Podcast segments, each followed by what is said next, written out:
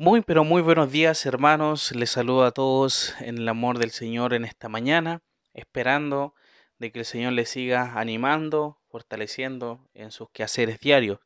Vamos a profundizar en esta mañana, mis hermanos, en el versículo 24 del capítulo 6 de Mateo. La palabra del Señor dice así: Ninguno puede servir a dos señores, porque o aborrecerá al uno y amará al otro o estimará al uno y menospreciará al otro.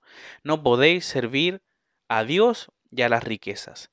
El Señor, hermanos, finaliza la enseñanza sobre los tesoros de, del creyente con una imposibilidad. Por eso vemos que se menciona acá, ninguno puede servir a dos señores. Nadie puede servir a dos señores con intereses contrarios.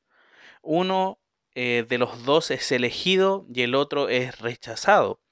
Tratar de servir a los tesoros celestiales y a los tesoros terrenales es como tener el corazón dividido.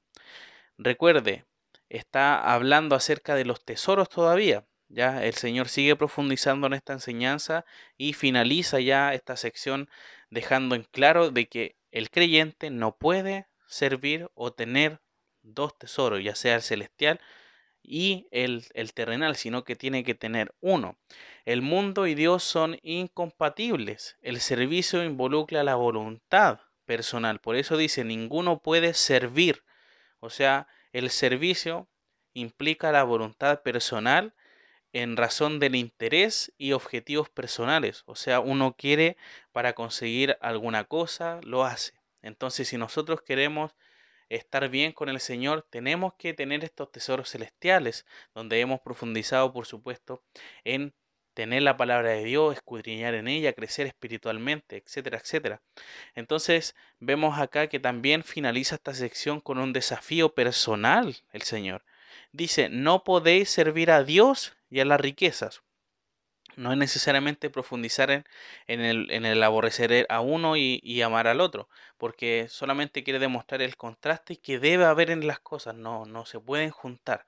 Entonces, final, finalmente el Señor dice, no podéis servir al Dios y a las riquezas, dejando este desafío. Servir a Dios, hermanos, exige una absoluta renuncia a cualquier otro valor que incluye la propia vida es decir, el estado de vida o el objetivo de la vida. Dios no se conforma con algo de la vida, sino que eh, exige la totalidad de la vida del creyente. No quiere decir que uno pueda decir, yo al Señor le entrego parte de mi vida. El Señor es Señor de, mi, de una parte de mi vida. No, el Señor es, es nuestro Dios totalmente y nosotros somos de Él totalmente. Mateo capítulo 10 versículo 37-38 dice lo siguiente, el que ama a padre o a madre más que a mí, no es digno de mí. El que ama a hijo o a hija más que a mí, no es digno de mí. Y el que no toma su cruz y sigue en pos de mí, no es digno de mí. Finalmente nosotros, hermanos, ¿A quién servimos? Esa es la pregunta que quiero que usted medite en esta mañana. Tenemos solamente dos alternativas. ¿Servimos al Señor o a las riquezas? Cuando se sirva a las riquezas, tiene que tener bien en claro de que se ofenda a Dios por cuanto servimos a los intereses personales eh, que se cubren con la apariencia de un servicio a Dios, tomando su nombre en vano. La actitud en relación al compromiso personal con Dios en una entrega personal a su servicio y para su gloria es lo único válido con proyección eterna. Así que mis hermanos, que podamos meditar y poder reflexionar en, lo que eh, hemos escuchado durante este tiempo en relación a estos tesoros celestiales. ¿Cómo está nuestra vida? ¿Estamos fijándonos más en las cosas de la tierra que las cosas de los cielos? ¿Estamos dependiendo más de las cosas de la tierra que la del cielo? Eso es lo que quiero que reflexione usted.